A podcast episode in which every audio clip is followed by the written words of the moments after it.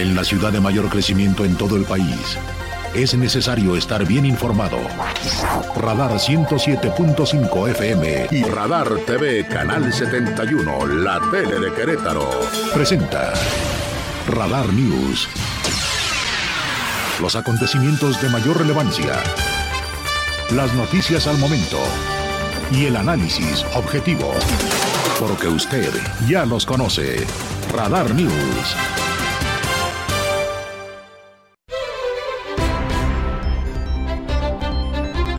¿Cómo está? Muy buenas noches. Me da muchísimo gusto poder saludarle en esta tercera emisión de Radar News. Mi nombre es Diana González. Gracias por acompañarnos a través de Radar TV, la tele de Querétaro y por el 107.5 de la frecuencia modulada. Ojalá que haya tenido una feliz, muy feliz Navidad, que haya pasado una gran Nochebuena y para la gente que no celebra estas festividades, bueno, pues que haya pasado un excelente fin de semana. Yo soy Diana González y como siempre agradezco a todo este magnífico equipo de reporteros, de reporteras al jefe de información y por supuesto aquí en la trinchera a mi querido Mar Martis en los controles digitales, al señor Jesús Muñoz en la producción general y el periodismo deportivo y a David Castellanos por supuesto en Radar TV. Gracias a todo el equipo que hace posible esta emisión y nosotros pues nos damos calientito. Hoy la mañanera estuvo pero sabrosa, así que vamos a dar inicio con el resumen de la información.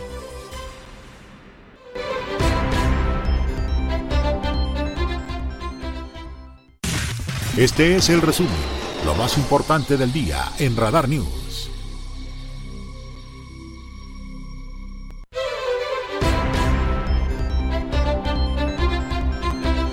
En el resumen de la conferencia matutina del presidente Andrés Manuel López Obrador, bueno, pues ya sabe que de repente tiene ahí sus personalidades que están insertadas entre los periodistas, reporteros que van a cubrir la fuente de la presidencia de la República y de repente hay por ahí algunas preguntas que se colocan para que él pueda poner temas en la agenda. Esto no es ningún misterio, esto lo sabemos todos y así funciona. Si está, si está mal o está bien, lo decide usted, querido radio escucha.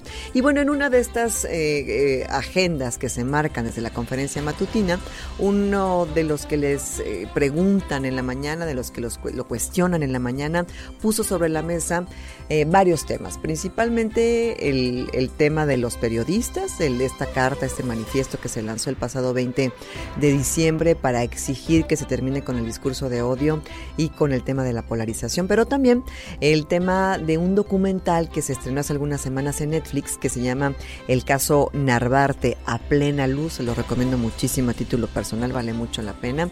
Y al respecto, el presidente de la República comentó específicamente lo siguiente. El documental no lo he visto, pero eh, si existe una denuncia, estoy seguro que la Fiscalía de la Ciudad de México le va a dar seguimiento y lo he dicho aquí en otras ocasiones, le tengo confianza a la fiscal, a la procuradora Ernestina Godoy. Es una mujer íntegra, honesta, incapaz de encubrir o de ser cómplice de una injusticia. Entonces es cosa de recurrir a ella. Además, el presidente de la República habló sobre el tema de los periodistas, siguió con sus señalamientos, siguió con este discurso eh, polarizador y no nada más paró ahí, sino que hasta colocaron una fotografía en la pantalla de la conferencia matutina donde se habló de un pacto de silencio que se construyó con el presidente Felipe Calderón en la época de su sexenio e inclusive se nombró a cada uno de los periodistas que aparecen en esa fotografía, incluyendo al que recientemente acaba de sufrir un atentado, Ciro Gómez Leiva. Esto es lo que dijo el presidente de la República acerca del tema de los periodistas. Tenemos posturas distintas. Ellos formaron parte de un régimen que yo sostengo se dedicó a saquear a México. El distintivo de lo que llamaron neoliberalismo, que yo llamo neoporfirismo, fue el saqueo, el transferir los bienes públicos a particulares, los bienes del pueblo, de la nación, a un grupo que le llamaron en su momento grupo compacto. Es una nueva oligarquía que se creó con Salinas de Gortari. Entonces, a partir de entonces, para poder saquear a sus anchas, pues se creó una red de componendas y complicidades. Y seguramente usted ya lo sabe, pero trascendió este fin de semana un comunicado que compartió la ministra Yasmín Esquivel desde su cuenta oficial en Twitter, en donde explica en 10 puntos eh, el tema del supuesto plagio de su tesis que ya en un dictamen la Universidad Nacional Autónoma de México especificó que sí, efectivamente hay un plagio. Ahora, la ministra en este comunicado, entre muchos puntos, especifica que ella es la que ha sido plagiada, que ella empezó mucho antes a hacer esta tesis y que inclusive ya lo hizo saber a la Fiscalía General de la República que ella es la que sufrió el robo de información en la tesis. Al respecto, el presidente de la República también hizo su comentario está pidiendo que la UNAM investigue, porque ella dice que no es cierto, que ella hizo primero el trabajo y que fue a ella a la que plagiaron. Y está pidiendo que la UNAM haga una investigación y se llegue al fondo. Y eso yo lo veo bien, que los especialistas, autoridades de la UNAM investigue. Y en materia de salud, el presidente de la República especificó que hay un aumento de casos de COVID, pero que no hay que alarmarnos, hay que estar tranquilos, hay que estar eh, precavidos, pero no hay un aumento considerable y no hay que estar tan alarmados por este. No, no tenemos nada excepcional, extraordinario, cuidarnos nada más salir este, abrigados este, lo más que se pueda, eh, informarnos sobre el estado del tiempo, del clima, eh, pero no tenemos una situación crítica este, en todo el territorio. Las temperaturas han bajado pero no mucho, afortunadamente. En el resumen de la información local le comparto varios temas importantes. Primeramente, eh, lo que tiene que ver con las finanzas en el municipio queretano y es que la administración capitalina ya prepara la campaña para el cobro del impuesto predial. Yo sé, yo sé, aún no ha terminado el 2022, pero hay que mantenerlo siempre en mente y es que a partir del 2 de enero, con el 100% de descuento en multas y recargos, además del 12% de descuento en pago anual, como ya es una costumbre, bueno, pues se buscará recaudar lo más posible a inicios del próximo 2023. La Administración Capitalina ya prepara la campaña de cobro del impuesto predial a partir del 2 de enero con el 100% de descuento en multas y recargos, además del 12% de descuento en el pago anual y como ya es costumbre, quienes paguen en enero contarán con un seguro contra robo e incendios, informó el secretario de Finanzas de la capital, Francisco Martínez Domínguez. El funcionario además destacó que en el 2022 cerrará con 300.000 contribuyentes al corriente en sus pagos y una cartera vencida del 20% y 14.500 operaciones de traslado de dominio. Sí, pues nos está ayudando a cerrar el año muy bien, muy fuerte. Aproximadamente bueno, al, corte del día de hoy, 300.000 contribuyentes han realizado su pago de predial en este 2022. Es una cifra que nunca se había alcanzado y pues eso nos hace prácticamente cerrar el año con una cartera vencida solo del 20%. Estamos hablando con una cartera vencida muy, muy baja y pues ha servido todo este tema de, campañas, de descuentos, este, de promoción del pago del predial y pues esperemos en enero arrancar eh, muy fuerte con, con, igual con esta campaña de descuentos. Al cierre de diciembre, la recaudación del impuesto predial ha sido de 1.300 millones de pesos para este año. Destacó también que la campaña de sembrina de descuentos en multas y recargos está cerrando el año con una recaudación de 60 millones de pesos con un incremento del 5% en comparación al año pasado. Para Grupo Radar, Alejandro Payán. En más información, la rectora de la Universidad Autónoma de Querétaro, la doctora Teresa García Gasca, confirmó ah, que a nivel nacional durante la última semana se registró un 20% de incremento en los casos de COVID. En Querétaro nos movimos del lugar 18 al lugar 10 en casos positivos con un incremento del 55.5% y justo hace unos instantes le decía que el presidente de la República precisaba que no habría por qué alarmarse. La rectora de la UAC, Teresa García Gasca, confirmó que a nivel nacional durante la última semana se registró un 20% de incremento en casos de COVID-19, mientras que Querétaro subió de lugar 18 al 10 en casos positivos con un aumento del 55.5%. La hospitalaria está en el 2.7% en camas con ventilador, pero 50% en camas de cuidados intensivos. Esto hay que eh, hacerlo notar. Eh, efectivamente, el tema es que ya hay menos camas de, eh, en este tipo de, atención, de cuidados intensos.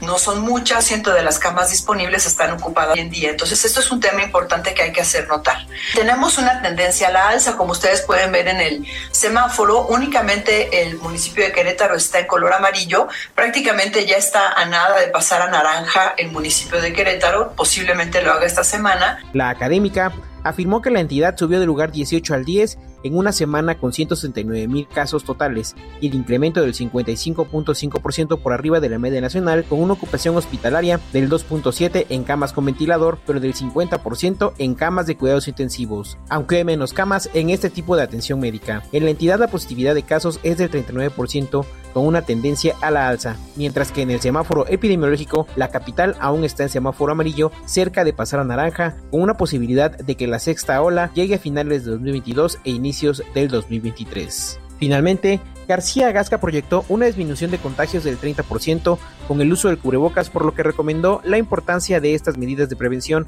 pues reducen contagios de COVID e influenza. Para Grupo Radar, Alejandro Payán. En información del estado de Querétaro, al terminar este año, bueno, pues se puede medir una tasa de pobreza laboral de un 40%. ¿Qué quiere decir la pobreza laboral? Tiene que ver con que los trabajadores no pueden costear la canasta básica con su salario.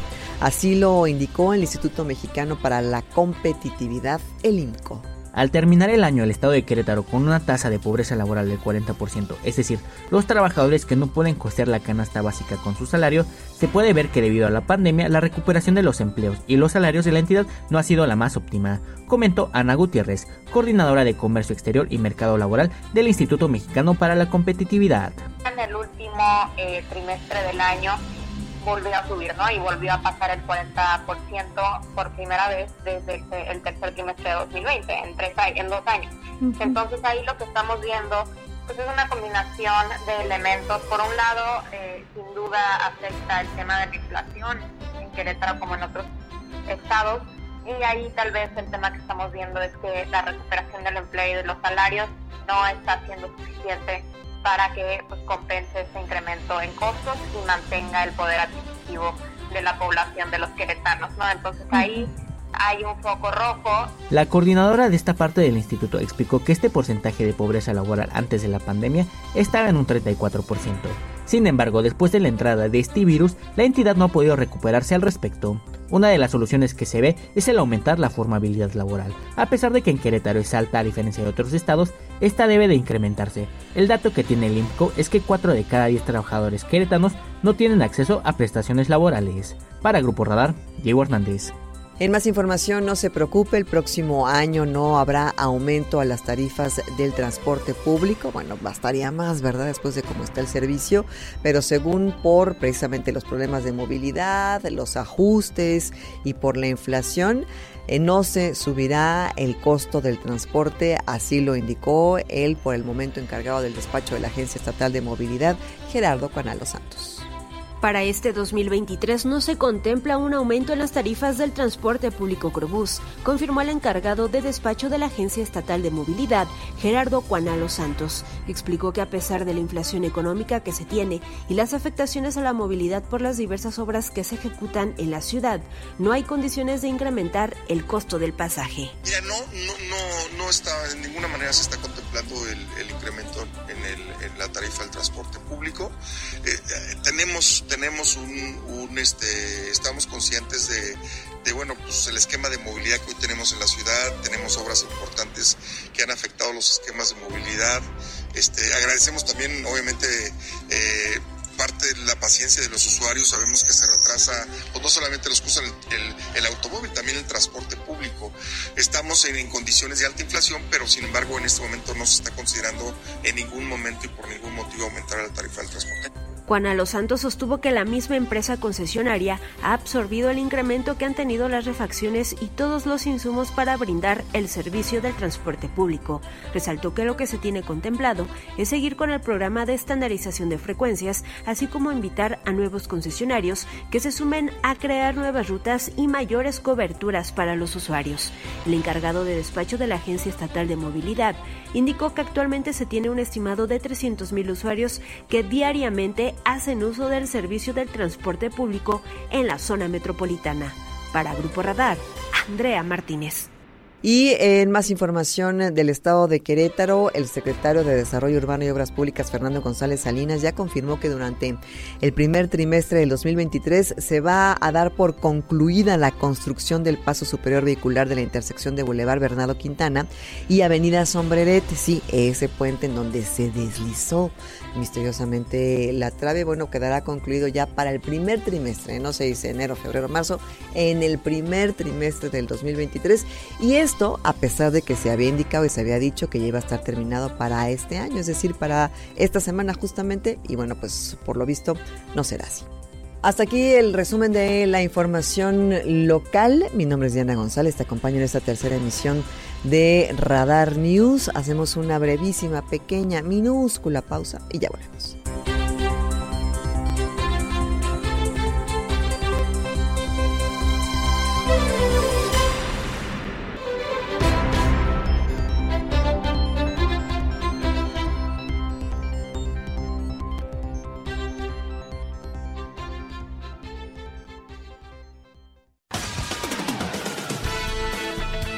En un momento estamos de regreso. Radar 107.5 FM y Canal 71 de WIS. Que el año que comienza sea de prosperidad, dicha y armonía. Radar News 1075.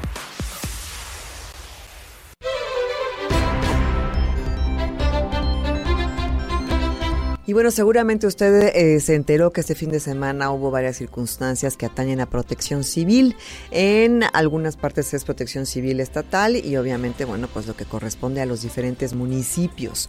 En el tema del incendio del árbol de el centro histórico, eso compete a Coordinación de Protección Civil del Estado de Querétaro. Y bueno, pues eh, aquí justamente en el municipio de Querétaro hubo varios incidentes, el tema de varios incendios, por supuesto, y también cómo cómo nos fue en el tema de lluvias. En algunos puntos de la zona metropolitana el fin de semana pues llovió bastante intenso, en otros mucho más ligerito, no fue mucho tiempo, pero sí nos tomó a muchos por sorpresa. Esta mañana platicamos con el titular de Protección Civil del municipio de Querétaro, Paquito Ramírez, y esto fue lo que nos comentó en materia de cómo viene el clima, cómo vienen los frentes fríos, qué tal estuvieron las incidencias del fin de semana y lo que tenemos que hacer en materia de prevención para evitar incendios en nuestras oficinas, en nuestros centros de trabajo en nuestros hogares. Adelante con esta entrevista. Recibo con mucho gusto en esta línea telefónica a Francisco Ramírez Santana. Él es el coordinador de protección civil del municipio de Querétaro. Muy buenos días, Paquito, ¿cómo estás? Diana, muy buenos días. Muchas gracias. Siempre pues, muy agradecido de la oportunidad de platicar con ustedes y, y con mucho gusto a sus órdenes. Oye, ¿cómo ha estado la chamba? Ha estado intensa, ¿verdad? Sí, la verdad es que hemos, tuvimos algunos reportes desde incluso el día viernes. Comparto que el viernes tuvimos un incendio en un departamento en la zona de satélite, prácticamente consumió en su totalidad. Sin embargo, afortunadamente, sin ninguna pérdida que lamentar, ni ninguna persona lesionada, únicamente los daños materiales. Eso fue el día viernes por la noche. Y el 24 por la noche, incluso ya al filo de, del día 25, o sea, en la madrugada, Entendimos inicialmente era un reporte de un incendio en casa habitación en la colonia Fundadores, sin embargo eh, nos pudimos constatar que era un establecimiento comercial de plásticos, uniceles y demás insumos y el incendio se propagó hasta tres negocios más, de plásticos también, una carnicería, sin embargo, afortunadamente tampoco tuvimos ninguna pérdida humana que lamentar, ninguna persona lesionada. Pues bueno, gracias al reporte oportuno al 911, los cuerpos de emergencia y seguridad pudimos atenderlo y bueno, evitar su mayor propagación. Eh, también te comparto que continuamos con los operativos eh, para evitar la venta y la compra de artificios pirotécnicos, esto en diferentes puntos de la ciudad, en diferentes mercados. Lo que va de este mes llevamos alrededor de entre 700 y 800 kilogramos de pirotecnia que hemos logrado sacar de las calles, que hemos eh, evitado que se genere un riesgo mayor.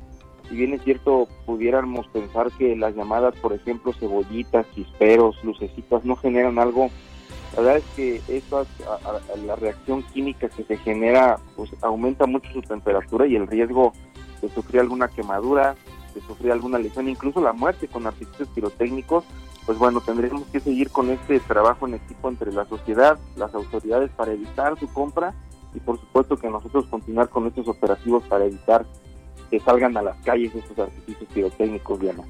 Paco, ¿dónde se hace, ¿a dónde se hace la denuncia si vemos que hay comercio ilícito de estos artefactos? Eh, al 911 pueden hacer su, su reporte de manera inmediata a través de las redes sociales también nos denuncian algunos puntos, pero algo que sí es bien importante es hacer este llamado ciudadano a que a que hagamos este trabajo en equipo, que evitemos la compra, puesto que generamos, si ustedes lo han visto, generamos diferentes operativos, la gente eh, se vuelve a dar la vuelta y se vuelve a colocar a vender estos tipos de artificios y pues bueno, el riesgo sí es, sí es muy alto de sufrir lesiones, de que se pueda propagar un incendio y pues bueno, estaremos muy atentos de estos reportes para continuar asegurando todos estos artificios de las calles. Tienes toda la razón y la verdad es que los subrayo. Si no compramos este tipo de artículos, pues obviamente la demanda va a ser menor. Entonces es un esfuerzo multitudinario y un esfuerzo comunitario. Es decir, si no lo adquirimos, pues obviamente la venta ya no va a ser tan interesante. Entonces me sumo a esa petición, Paco. Oye, y en tema de las temperaturas, eh, ¿cómo se ven los frentes fríos? ¿Qué es lo estimado para Querétaro? Mira, continuamos con, con vaya, la temporada de frentes fríos si bien es cierto, al, norte de, Estados Unidos y Canadá, una onda gélida bajó por mucho las temperaturas. El territorio nacional eh, prevalecieron las bajas temperaturas, muy bajas temperaturas en, en el norte del país. Sin embargo, para Querétaro vamos a continuar con estas temperaturas aproximadas de entre 5 a 8 grados, que son las mínimas que hemos tenido, como máximas hemos tenido de hasta 13 a 22 grados más o menos. Eh, vamos a continuar con estas condiciones.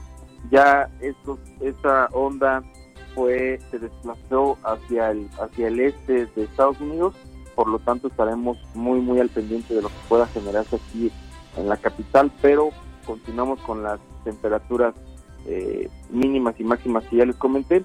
El día de ayer y ayer vimos que hubo una precipitación muy ligera prácticamente por la tarde-noche, esto fue derivado justamente de los frentes fríos y la interacción con las condiciones atmosféricas. Ya no se prevé que pueda incrementar la precipitación de lluvia lo que resta del año. Sin embargo, pues bueno, estaremos muy atentos de las condiciones meteorológicas que puedan generarse aquí en la capital. Para hoy, por ejemplo, no te iba a decir que por ahí, por, por, por, mi, por mi casa, tu casa, no, no fue tan ligera, ¿eh? Sí estuvo bastante intensa la lluvia. Digo, no duró mucho tiempo.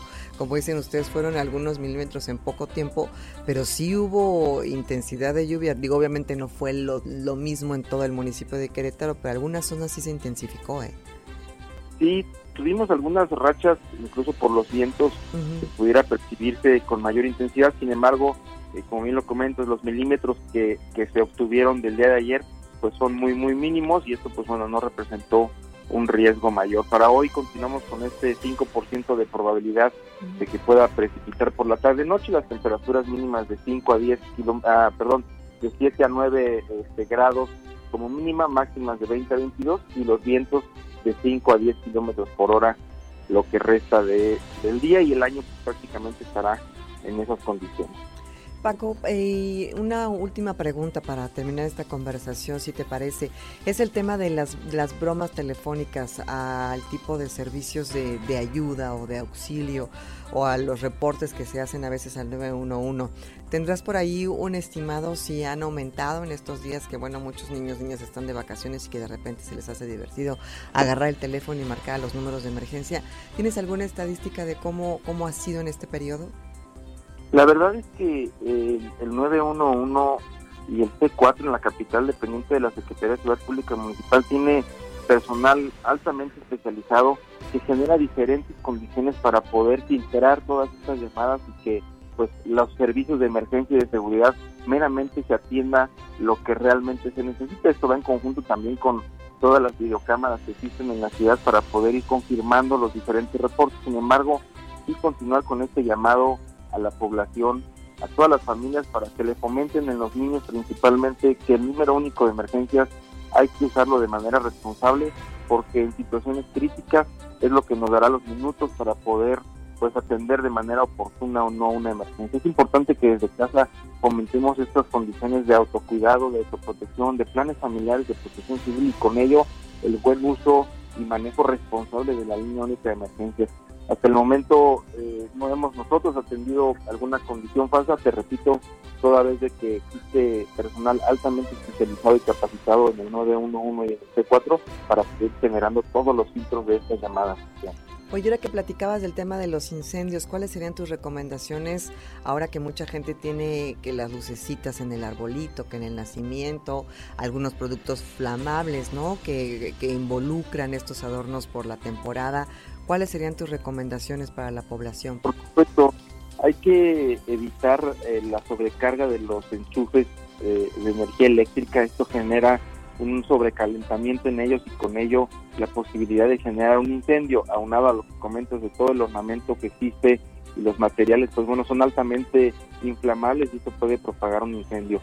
También es muy importante que todos estos adornos, lucecitas, nacimientos, no los dejemos sin supervisión. Eh, eh, si, vamos a salir, pues es importante que los desconectemos. En el momento en el que ya se vayan a dormir, también es importante que los desconecten y pues bueno, siempre, siempre que esté alguien al pendiente. Es muy importante también evitar las velas, todas las condiciones con fuego directo que se queden sin supervisión en un domicilio y por supuesto que estar muy atentos de las condiciones de las instalaciones de gas, las instalaciones eléctricas. Estas temporadas, por ejemplo, que se presta mucho a esta convivencia de cenas familiares, es importante que tengamos especial cuidado en la cocina, con los hornos tanto eléctricos como de gas, porque bueno, podemos generar ahí alguna condición de riesgo por no una supervisión constante de estas, de estas eh, partes. Sí, claro, y, lo que decías de las luces, ¿no? De los nacimientos, los árboles, las, las, decoraciones navideñas, pues se ve muy bonito, pero si nos vamos a dormir, pues lo desconectamos y descansamos y salimos de casa, lo desconectamos, porque no sabemos qué pueda suceder y siempre hay un riesgo cuando se deja sin supervisión. Mi querido Francisco Ramírez Santana, Paco Ramírez, muchas gracias por esta conversación. Diana, muchas gracias a ustedes siempre por la oportunidad de poder platicar, de poderles informar oportunamente y sobre todo de este de esta parte de intercambio entre la comunicación de manera responsable en temas tan importantes como la protección civil. Te envío un fuerte abrazo para ti y para todo el equipo de trabajo. Muchas gracias. Igualmente para ustedes y que, que baje un poquito la chamba. Oye, no han descansado, mi querido Paco.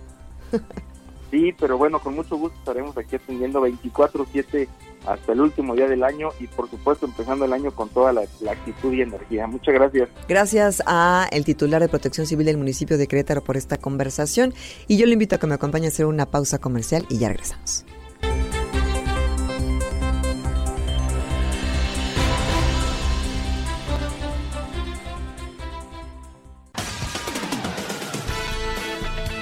En un momento estamos de regreso. Radar 107.5 FM y Canal 71 de WIS. Radar Sports en Radar News.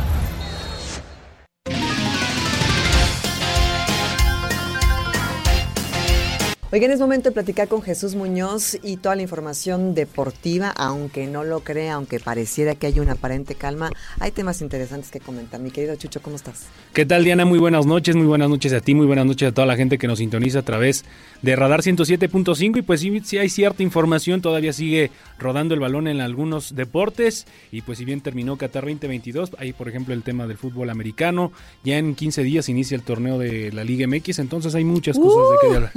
Sí, de, los de, de Qatar vamos a pasar a, a la Liga MX, pero pues sí.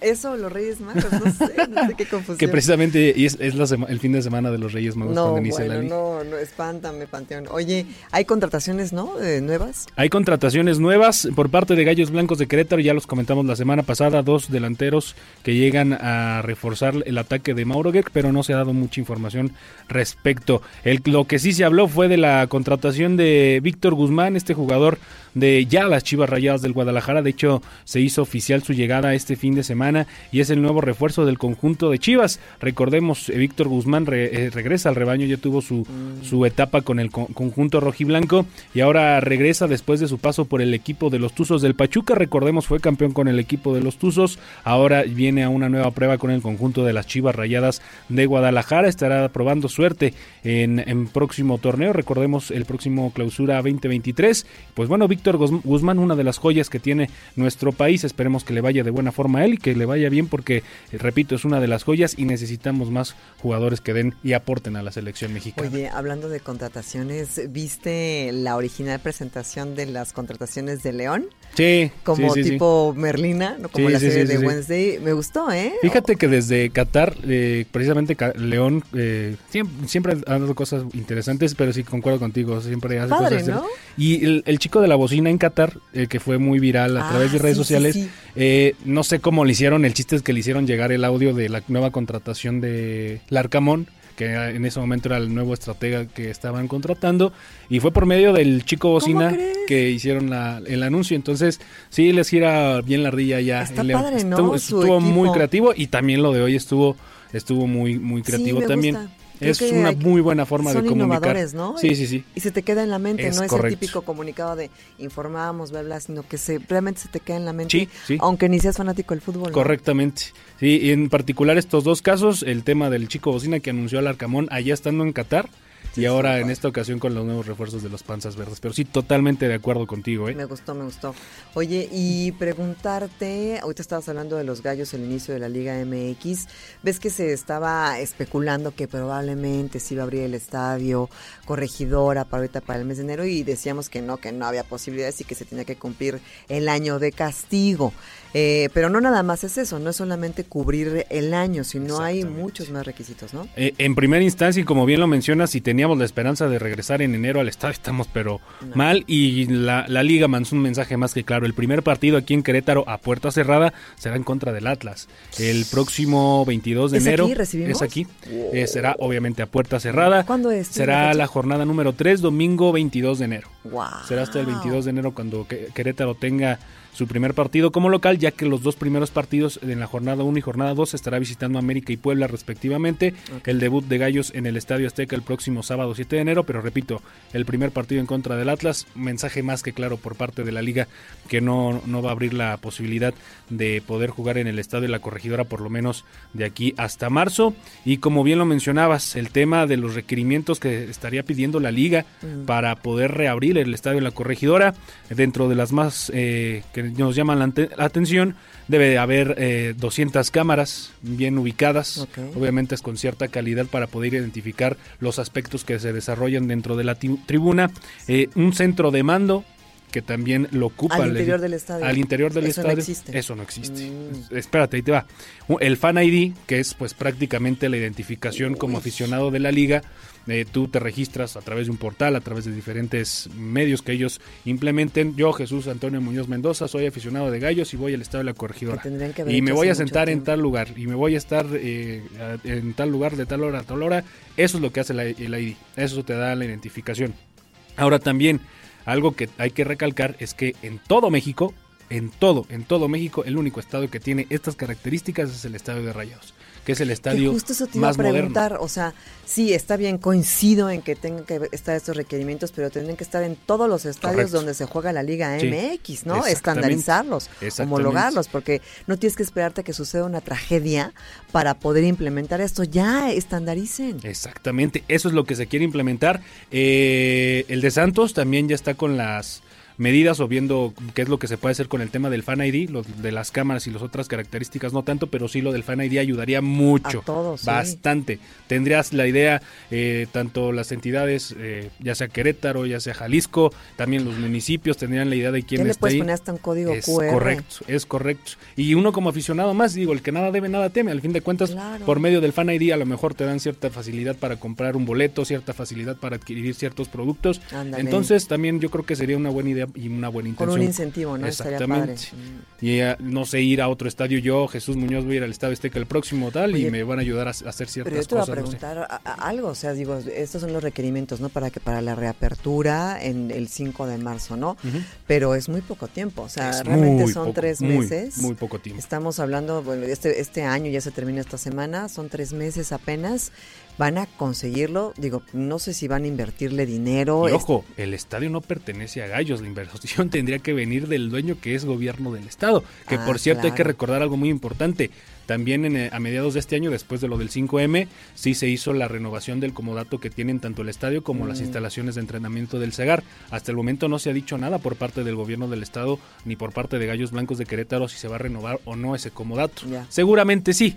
Seguramente sí. Sí, Estarán sí. jugando hasta, hasta finales de enero. Entonces quiero pensar que dentro de la primera quincena de enero se dará a conocer esta información. Pero es algo interesante que no se ha renovado. ¿Quién va a pagar? Exactamente. ¿Quién va la renovación y quién va a pagar estos requerimientos, no? O sea, gobierno, michas, michas. porque La liga no va a poner ni un peso. No, claro que no, seguro. Pero eso se queda instalado en, en el estadio. Se queda instalado en el ¿estás de estadio, el centro de control, el fan Ya. ID, las cámaras. Eh, yo creo que también algunos micrófonos estarían pidiendo para Sí. poder escuchar qué es lo que sucede y qué no dentro del terreno y fuera del mismo. Eh, sí, muchas cosas. Este, digo, Yo le sumaré ahí protocolos de, de seguridad, protocolos para de- de- desalojar el inmueble Correcto. y protocolos para, para acompañar alguna situación de emergencia, ¿no? Sí. Que no, no sé si existan, pero al menos... que ahorita que recuerdo ya con el bono gallo, tú adquieres tu bono gallo y te das toda tu información, pero nada más es correo, es Pero eso los nombre. puedes y- pasar, ¿no? ¿Eh? No, no, Sí. ¿El bono gallo se lo puedes dar a alguien más? Es ¿O correcto, es sí, sí. Sí, o sea, no es O sea, la- el fan ID tiene que ser intransferible. Claro, Es como, no, no estoy comparando, pero como si fuera una credencial de lector. Claro. Este, es tuya y nada más lo puedes utilizar tú para entrar, para salir, para estar y para ver el fútbol. Se ve, se ve, se ve muy complejo, ¿eh? Veremos eh, qué dicen más adelante, pero se ve complejo. Eh, ¿Tienes más información? Sí, sobre todo temas interesantes, ya que estamos hablando acerca de turismo y Ah, claro. lo que, pues, yo creo que también a través de redes sociales mucha gente se dio cuenta de la presencia del Lele en Qatar y que y es que precisamente se superaron las expectativas de la presencia del Lele allá en el Mundial y la secretaria de Turismo, Adriana Vega, destacó que la presencia de la muñeca Lele, embajadora cultural del estado de Querétaro durante el Mundial de Fútbol que se llevó a cabo en Qatar del 15 de noviembre al 5 de, de diciembre, superó todas las expectativas y precisamente nos trae la nota completa mi compañera Andrea Martínez, a quien escuchamos quien a- hablar precisamente de Lele en Qatar. La presencia de la muñeca Lele, embajadora cultural del estado de Querétaro durante el Mundial de Fútbol que se llevó a cabo en Qatar del 15 de noviembre al 5 de diciembre, sobrepasó toda expectativa, destacó la secretaria de Turismo Estatal, Adriana Vega Vázquez Mellado, esto luego de recibir alcances de millones de personas que la vieron a través de redes sociales y cobertura por parte de medios de comunicación de todo el mundo. De esta manera precisó que de acuerdo con el reporte entregado por la empresa Webcams de México, esta estrategia permitió que alrededor de 12 millones de personas fueran testigos de la presencia en el Mundial de Fútbol de esta muñeca artesanal originaria del municipio de Amealco a través de las diferentes plataformas de redes sociales como Twitter, Facebook, Instagram y TikTok. Exactamente, todas las oportunidades que veamos y que sean factibles, que veamos un beneficio para Querétaro Estado, las vamos a tomar. Obviamente tomar Qatar fue no o sea, fue un, bueno, pues vamos a ver qué pasa. Y estuvo increíble porque el resultado fue mayor de lo que podríamos nosotros tener estimado. El que la hayan e incluso los artistas por allá, uno que otro artista la tomó, bailó con ella, cantó, y que la hayan tomado de diferentes culturas para fotografiarse con ellas, pues a nosotros nos llena de orgullo y nos tenemos la idea de que sembramos algo en su corazón para que vengan y nos visiten. Adicionalmente precisó que se logró que Lele destacara en notas periodísticas realizadas por medios de comunicación de todo el mundo, tales como Univisión Latina, Bean Sports de África, Televisión Pública de Argentina, Niwil Mendoza Radio Argentina, Televisión de Corea, TV Televisión Española, CNN, ESPN, Al Jazeera, TV Azteca, Milenio y Récord, entre muchos otros como parte del reporte final de los resultados de esta estrategia para impulsar a la cultura queretana como atractivo turístico de Querétaro. También se dio a conocer que cientos de miles de personas vieron a Lele en puntos de alta afluencia en la ciudad de Doha, capital de Qatar, donde se tomaron fotografías y preguntaron sobre el origen de la muñeca. De igual forma, diplomáticos, figuras públicas y reconocidos artistas expusieron fotografías y contenido en redes sociales donde colocaron a Lele como símbolo de identidad mexicana. Para Grupo Radar, Andrea Martínez. Oye, pero había que preguntarle ahí a Adriana si, si encontraron las lelés que se habían perdido. ¿Te acuerdas que había un mm. rumor de que se habían perdido un par de lelés? Sí, sí, sí. Onta lele. Onta lele. Pero de hecho también nos compartieron imágenes ahí a en el estadio Lusail, eh, la lele un poco de tamaño de tamaño real, obviamente las muñequitas grandes, chicas, medianas en, dentro de los estadios. Entonces, qué bueno que se dio esta presencia y que le da pues presencia también, valiendo la redundancia, al estado de Querétaro ahí en Qatar 2022. Sí, nos, nos Duró más lele que la selección. ya. Nueva contratación, Lele, a la selección, al tricolor. Y nos dejó más satisfechos a los queretanos, por lo menos, la presencia de Lele. Por mucho. Oye, ¿a ti qué te trajo Santa Claus o el niño Dios? Nada, yo soy más de Reyes, fíjate. ¿A poco? Ay, pues a ver si te traen un Rolls Royce como a Cristiano Ronaldo. Pero, pero no sé si es como darle un dulce a un niño. ¿No, sentiste eso? Sí, o sea. Como que. O sea, sí se ve emocionado. todo. Dices, ya que le regalas a esos señores, ya, ¿no? tienen absolutamente todo. Correcto. No, sé, a mí sí me. Y bueno, los niños también muy contentos con sus bicicletas y todo en un video que se viralizó donde se ve a su pareja Georgina regalándole este auto de lujo. Y bueno, cómo abren todos sus, sus. Todos abren sus juguetes, ¿no? En realidad. Pero sí, a mí me da esa sensación como de ya estoy súper satisfecho, ya que más me puede sorprender. Exactamente. aquí les compartimos un, poquito del video, pero sí sentí eso. A lo mejor sí están felices de verdad. Sí, o sea, no sé, a lo mejor un Rolls Royce en especial, no sé, le da cierta tranquilidad a Cristiano después de que por cierto todavía no tiene equipo, ya tiene coche pero no tiene, equipo. no tiene equipo. Todavía no llega a un acuerdo formal con nadie, se habla de diferentes eh, posibilidades, pero firmado, firmado no ha, hecho. ¿Qué edad tiene Ronaldo? ¿37? Es correcto. O sea, ya es para cerrar su carrera de alguna manera. Pero un jugador de 37, 40, 45 años y sigue jugando y sigue corriendo y teniendo las características físicas que, él tiene, con todo respeto, él tiene. Sí, no es un Cuauhtémoc que ¿no? blanco, o sea, es un tipo que, que, es una máquina. Es una máquina. Eh, y yo lo que he dicho siempre, un, un, jugador como Cristiano es un jugador hecho en gimnasio, trabajo, trabajo, trabajo. Y Lionel Messi, valiendo la comparación, es un jugador que lo trae en la sangre y que juega. Son Sí, son distintas habilidades, pero las dos muy Oye, me encantó un meme, a ver si lo, si lo encontramos donde se vea cuando, cuando les entregan las preseas en Qatar, no sé si lo viste, mm. está Lionel Messi y luego está el portero este que me cae gordo. El, el Divo Martínez. Ajá, y luego está Mbappé y abajo ponen, cuando te obliguen a tomarte las fotos con tus primos. Sí, seguramente sí. Sí, se ve muy incómodo Mbappé y todos así como super awkward, ¿no? Eh, porque pues no, Es que sí estaba triste, ya después enojado. Sí, tenía una careta triste así, y luego el otro burlándose y pues Messi así como el niño bueno de, pues los dos me caen bien, pero ¿qué hago? Está muy bueno eso. Cerca eh, de 10 millones de pesos cuesta el Rolls Royce. 10, 10, millón, 10 millones de pesos. 400 mil euros más menos. Oh my God. Para ellos que no. Ah, te digo que es como darle ¿Y dónde crees que termine jugando Cristiano? ¿MLS? Eh, yo, creo que el término de su carrera sí. Mm, pero por ahora no. Hasta lo que he leído, está buscando un equipo que le dé cierta presencia en Europa, ya sea que juegue UEFA Champions League, que juegue la mm, Europa League, ya también para cerrar este ciclo y recordar que en dos años también es la Euro. Entonces él mm. tiene intenciones de llegar aún con la selección, aunque hay que decirlo, ahorita no lo están tomando en cuenta. Yo todavía llegaría con la selección, ¿eh? ¿Crees? Sí, claro que sí. A la Euro. O acá- al o mundial. al mundial del Yo creo que 2026. se puede echar, tanto Messi como él se puede Sí. echar un...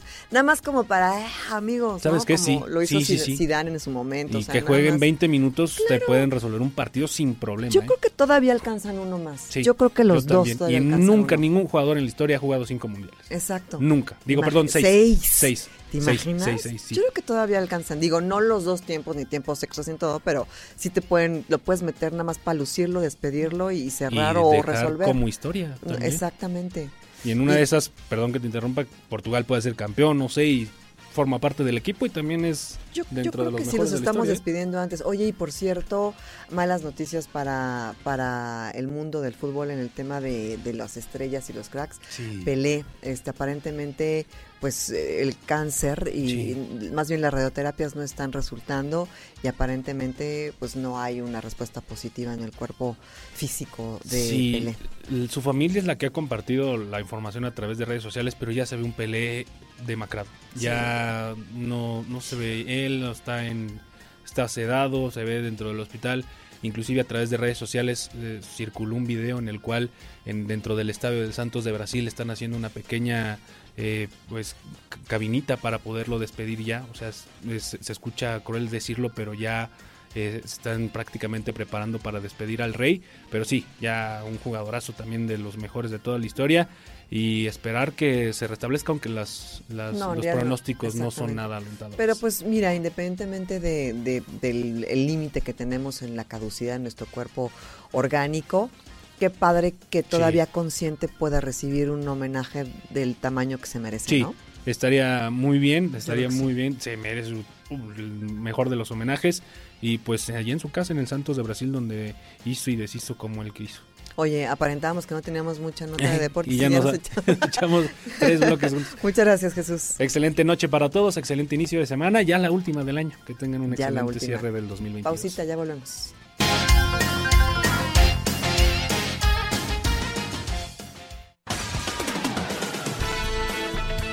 En un momento estamos de regreso.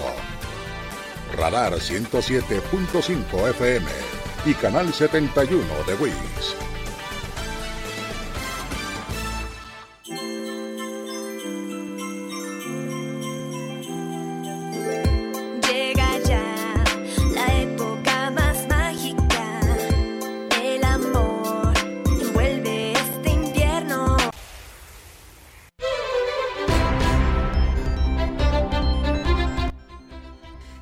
Regreso en la tercera emisión de Radar News. Mi nombre es Diana González y les recuerdo que esta semana estoy cubriendo a mi compañero y amigo Aurelio Peña Tavera en la primera emisión de Radar News de 6 de la mañana a 9 de la mañana por Radar TV y por supuesto esta frecuencia el 107.5 y Jesús Muñoz está cubriendo a Adán Olvera en nuestra estación hermana el 101.1 Estéreo Cristal en la primera emisión de Así sucede Noticias Querétaro allá en el Chuchote en la mañana.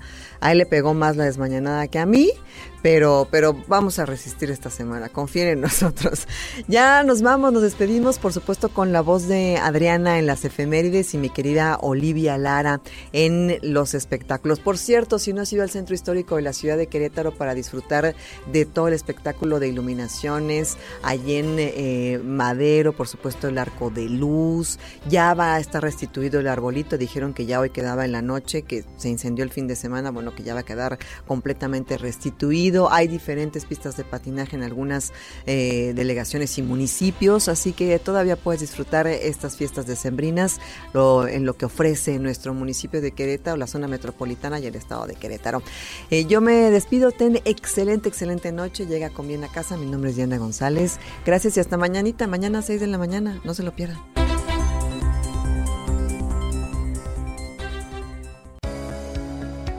Estas son las efemérides del 26 de diciembre. El 26 de diciembre de 1783, el aeronauta francés Louis Sebastian hace las primeras pruebas del paracaídas. Sebastian no hizo una gran aportación en cuanto a diseño, pero se conoce como uno de los primeros intentos conocidos.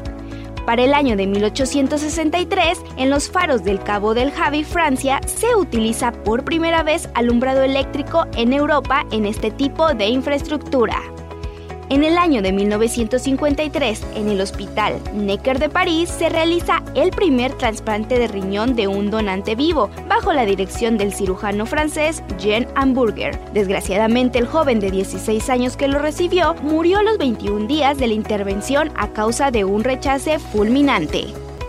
Para 1991, con la ratificación del Tratado de la Comunidad de Estados Unidos Independientes por parte de la Cámara de la República del Soviet Supremo Soviético, queda declarado el fin de la Unión Soviética. Para finalizar, un 26 de diciembre de 2006 explota un heloducto en Lagos, Nigeria, causando la muerte a más de 200 personas. Para Grupo Radar, Adrián Hernández.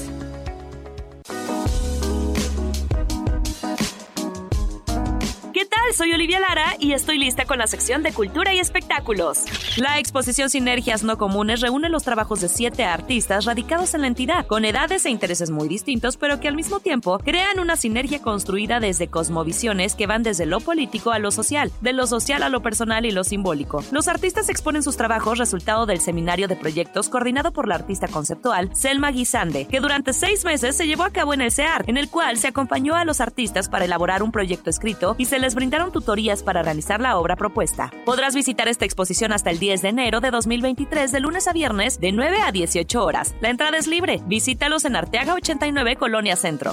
En más información, el Museo de Arte Contemporáneo Querétaro te invita a la exposición Cuando el tiempo se rompió de Betsabe Romero. La muestra está conformada por núcleos temáticos que revisan conceptual y formalmente más de 10 años de producción y exposiciones realizadas por la autora, quien ha trabajado desde hace más de dos décadas en el tema de las migraciones humanas, mismo que ha expuesto en diversas fronteras y en cada uno de los continentes. La artista se ha especializado en temas de importancia social como migración, los roles de género, las tradiciones mexicanas, la religiosidad y el mestizaje. También se ha interesado en abordar la problemática del arte público y el arte popular, así como su permanencia y relación con el tejido social y con públicos alternativos al arte contemporáneo. Podrás visitar esta exposición hasta el 31 de marzo del 2023 de martes a domingo de 12 a 20 horas en Manuel Acuña sin número esquina con Reforma, Colonia La Cruz y la entrada es libre. Por último, en nuestro recorrido de las pastorelas, el día de hoy te queremos recomendar la pastorela 2 de Pastor a la Diabla, de nuestros amigos del Sótano Teatro. Jacinta y Albertano están esperando a sus primos de Tijuana que vienen a pasar la Navidad con ellos, pero lo que no saben es que Lady Mala y Diablito Fernández se las van a ingeniar para que la Navidad no suceda. Además, en esta divertida pastorela para toda la familia también aparecen los Reyes Magos, quienes por error llegarán a casa de Jacinta para ayudarla a descubrir las maldades de los diablillos.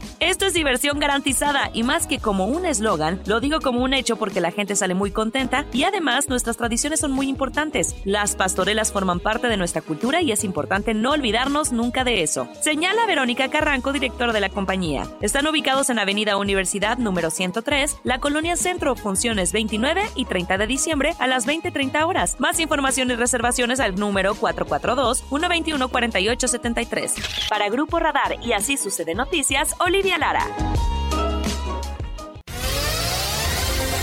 Ahora está usted bien informado.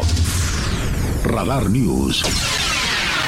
Los acontecimientos de mayor relevancia, las noticias al momento y el análisis objetivo. Usted ya los conoce. Lo esperamos en nuestra próxima emisión por Radar 107.5 FM.